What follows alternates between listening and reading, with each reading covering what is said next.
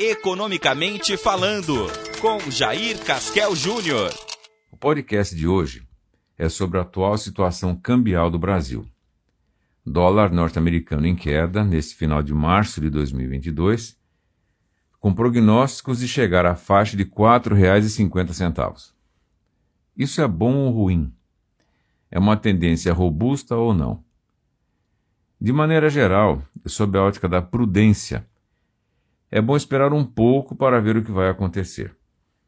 É sempre bom lembrar que, da mesma forma que uma parte dos prognósticos sobre a guerra entre Rússia e Ucrânia não se confirmaram até agora, tanto no sentido catastrófico quanto em relação ao prazo ou tempo de duração desse lamentável conflito, também é preciso ter muita cautela para uma eventual comemoração em relação aos recursos que estão vindo para o Brasil.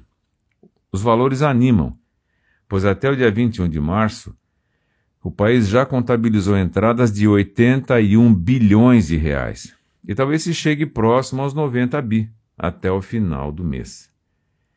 E essas entradas de recursos externos devem ser devidamente analisadas como forma de evitar qualquer decisão mais precipitada. Inicialmente, é interessante que se observe se esses recursos são voláteis ou não, e como foram para a B3, da mesma maneira que entraram, poderão sair do país. E o que pode estar levando investidores ou gestores de carteiras de ações estrangeiros a procurar o Brasil? Uma hipótese bem plausível é a distância do país em relação ao conflito, sendo que o maior risco que se corre atualmente por aqui está relacionado ao descontrole do processo inflacionário, ou seja, é muito difícil que o país tenha uma destruição física de ativos.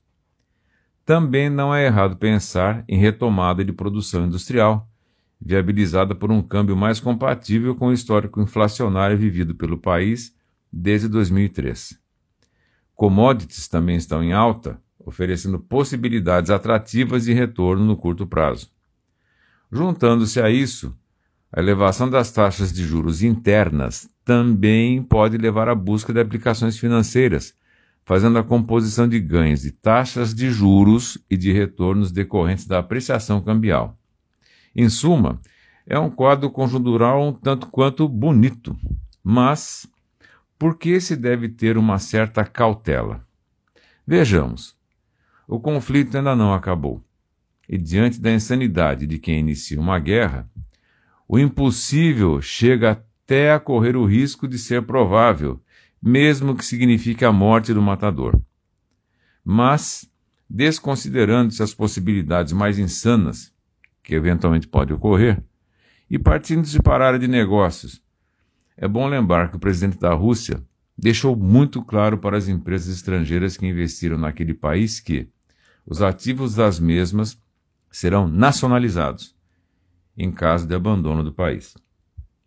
Em outras palavras, as empresas que abandonarem a Rússia terão seus ativos confiscados e isso deverá ser contabilizado nos balanços das mesmas, interferindo em lucros, dividendos, valor de mercado e também nos bônus dos gestores.